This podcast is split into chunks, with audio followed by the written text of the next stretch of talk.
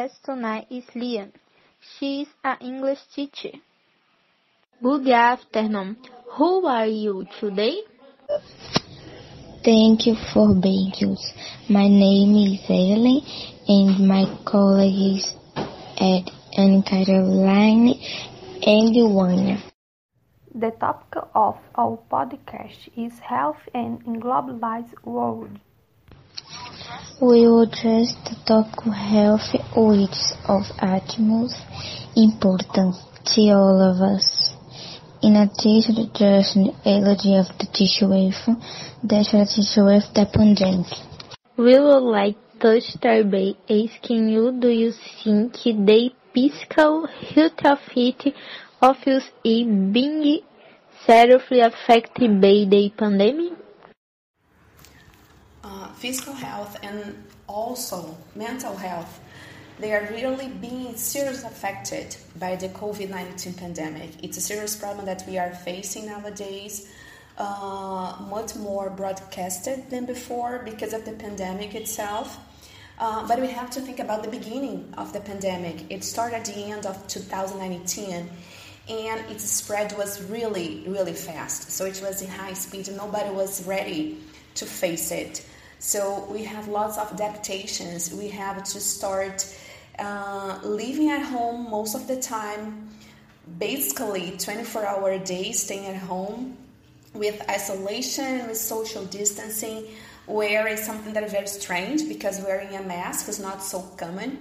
Uh, just for some professions, uh, we have to, we have still have to avoid touching, kissing, hugging. So these kind of aspects, of course, have traumatized us a lot, and then we have to really take care of our health, both mental and physical health. We have people suffering from nightmares. They can't sleep. They are taking lots of drugs or medicines. Uh, we have problems at home uh, of femicide, for example. We have a high tax of women that have been killed, murdered. We have harassment. We have very poor conditions at Brazilians' houses and apartments, Brazilians' families in general.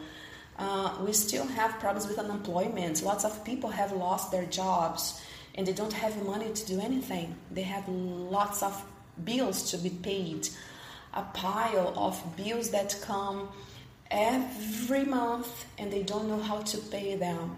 So, uh, if we think about unemployment, harassment, uh, toxic relationships, we have many more aspects that are really affecting our health. We can talk about home office. It's not easy to work, to study, to live in the same place. We have our routine completely mixed with our professional life or when we are students with our studies at schools, at IFPB, for example. So we have many things to face we have small rooms, people at home are sharing the same computer, for example, when they have a computer, they are sharing the same computer uh, to study. We have problems with cell phones, the internet. So when we and when we list the aspects of our causing uh, very poor physical and mental health, we have lots of them. Uh, we have the Zoom syndrome, for example people are being uh, in front of the computer or in front of the cell phone many hours a day, much more time than before. We have all the time Zoom or Google Meet. We have uh, not only for academic purposes or, or professional ones, but when you are when you want to talk to your friends, to your family. Uh, and besides all of these things, we have the worst part that people that we love are dying, are suffering at hospitals, and we don't have a government that is completely in favor of vaccine. We need vaccine. We need to take care of our people, of our population. It is a serious problem. It's about being human, it's about humanity. Wildlife Ordinary Administration given the choice system to consider the fact why. Now talking about the SUS, SUS, our system here, our public health system. I am totally in favor of SUS. I am 100% for science. I am 100% for public health system because it is a matter of humanity and it's a constitutional right.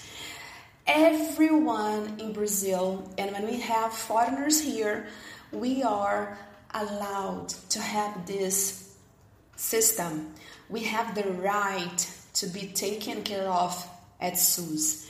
Uh, and then when we think about the USA, for example, a very rich country, and they don't have this kind of public system, you have to pay for everything, and it costs lots of money. So it's very difficult to have good health in a place when you don't have public ones. So we have here lots of problems when we think about SUS. We have very good professionals, it is true, but we have a problem with corruption. We have a problem that SUS nowadays is a matter of political affairs. And it's not to be a kind of obstacle to be better, to be improved. Uh, SUS has to be in our agenda. When you think about SUS, we have to take care of it. We have to find ways to get it better financial aspects, financial support. We do need to have this in Brazil because we have a very good one. And Mandetta, he was talking about this. Uh, I was watching yesterday a video about him, and he said that all the laboratories that were offering us the vaccine, they offered us because they know we have a very good health system, a public health system. So I think that we Brazilians, we do have to take care of our public system. We cannot have it private. If we have it, the whole system private, just a small amount of people can go there, can be uh, taken care of doctors, of nurses, to have some kind of surgeries and so on. So we have to be very careful. We do need public health system. Great. Now let's look at the following situation. Which this pandemic situation that we are living in? Do you think it is important to pay attention to our mental health? Why? What's the importance of participatory institutions such as Councils when they strengthen for public policies? So when we when you asked me about the importance of participatory institutions uh, such as health unit councils, for example, uh, I'm sorry, but I can't say anything about it. I don't have any kind of knowledge that I can really uh, share here. So this one, I'm so sorry, but I can't answer it. Okay. How health plan values and impact the family birthdays. When we think um, health insurance in Brazil, the only word that I can use to sum up the idea is outrageous because it is too expensive. It's steep when you think about the price that you have to pay every month for a health insurance, and especially when you have uh, relatives or you have parents, for example, that is my case, that are older. My parents are 70 and 79 years old. So imagine how much we pay for health insurance. And health insurance is important because we don't have SUS for everyone. And if you want to have, if you ha- if you want to have, and you need uh, better assistance when you have money or you do whatever you do, whatever is possible to pay for health insurance, people are looking for that. We have lots of lines, waiting lists, especially waiting lists when you go to SUS. If you have a surgery, for example, we have to you have to be in a waiting list when you are uh, taking our public health uh, system. So it's a kind of way to protect your health and your family's health. The health insurance in Brazil, but it's too expensive, really, really too expensive. And it's a privilege. When you think about how many people in Brazil have health insurance, not 50% of the population. That's serious. What is your opinion about public health in Brazil? And what could the government to do improve? Talking about the public health in Brazil, uh, the public health system in Brazil, I think, of course, it can be better. We can improve it.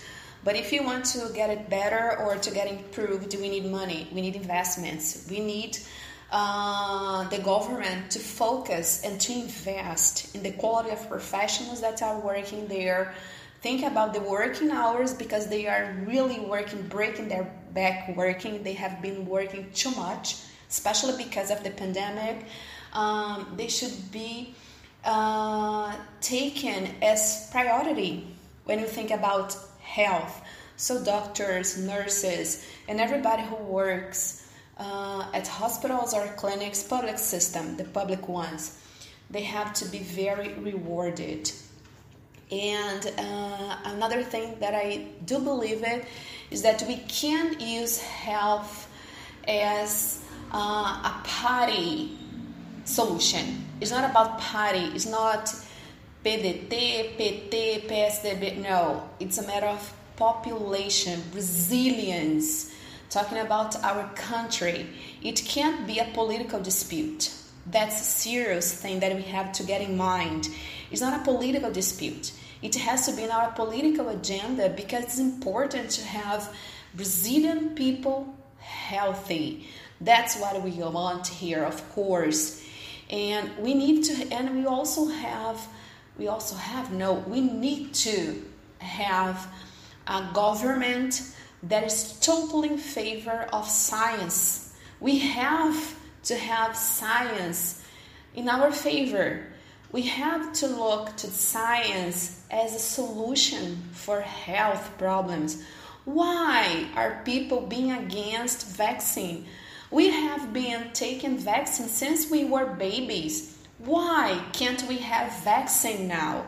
We can't avoid science. Science is important. There are lots of people working to save lives.